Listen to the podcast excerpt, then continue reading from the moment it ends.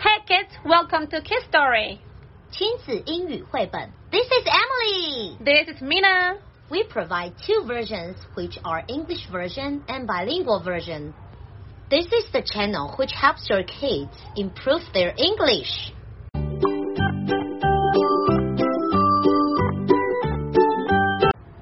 Today's story is Pete the Cat and the Lost Tooth. Pete lost a tooth. Put it under your pillow. His mom says, The tooth fairy will come. Pete puts the tooth under his pillow. He closes his eyes. He hears a jingle. Wow, it is a tooth fairy. I am very busy tonight, she says. I can't help, says Pete. Great. She gives Pete magic wings. Wow, he can fly. Visit these cool kids, says the tooth fairy. Just take the tooth and leave a coin. She says Pete is ready to go. Kelly is first on the list. There is Kelly's lost tooth. Pete takes the tooth. He leaves the coin for Kelly. Alligator is next on the list. Look! Alligator's lost tooth. Careful! It is very sharp. Pete takes the tooth. He leaves the coin for Alligator. Gus, the platypus, is next on the list. Uh oh. Huh? Hmm. Where's the tooth? The tooth is not here. The tooth is not there. The tooth is not anywhere. Hmm, where is Gus' lost tooth?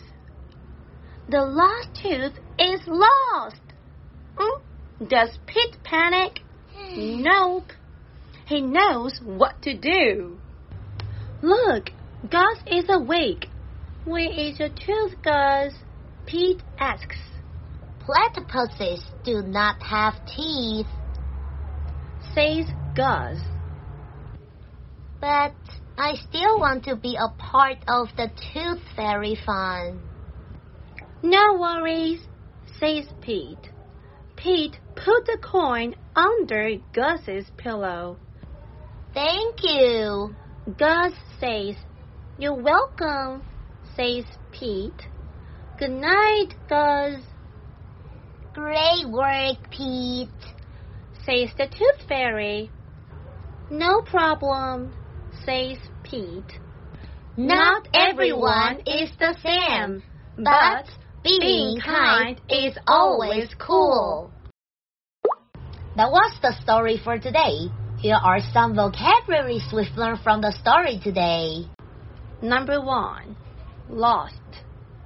Lost. L O S T.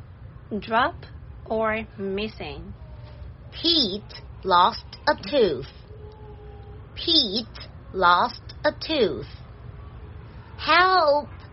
I got lost. Help! I got lost. Number two, pillow. Pillow. P I L L O W. A cloth bag filled with soft material. Put the tooth under your pillow. Put the tooth under your pillow. Number three, tooth fairy. Tooth fairy. T O O T H space F A I R Y. An imaginary being who children believe takes away the baby tooth that has come out and leaves them money instead. The tooth fairy will come and take your tooth. The tooth fairy will come and take your tooth. Number four, coin, coin, C O I N, a small round piece of metal. The tooth fairy leaves a coin under your pillow. The tooth fairy leaves a coin under your pillow. Number five, list, list, L I S T, a record of short pieces of information. There are three kinds of animals on the list. There are three kinds of animals on the list. Kelly the cat, Gus the platypus, and alligator. Number six, sharp, sharp, S H A R P, having a thin edge or points that can cut something. The tooth of the alligators is very sharp. The tooth of the alligators is very sharp. Number seven, panic, panic, P A N I C, a sudden strong feeling of fear that prevents reasonable thought and action. I am a little bit panic. I am a little bit panic. Okay, now it's our Q&A time. So, hey Emily, whom did Pete want to help? Pete wanted to help the tooth fairy. Then how did Pete go to some children's houses to collect their teeth? He used the wings that the fairy gave him to go to the children's houses. Sounds great. How many kids are there on the list? There are three kids Kelly the cat, Gus the platypus, and the alligator. Then why can't Pete find Gus's tooth?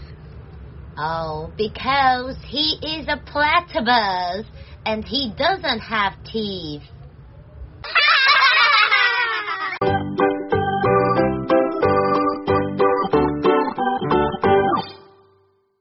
That was the story for today. If you liked it, please subscribe to the channel, give a thumbs up, and leave a comment down below to let us know what kind of story you want to hear.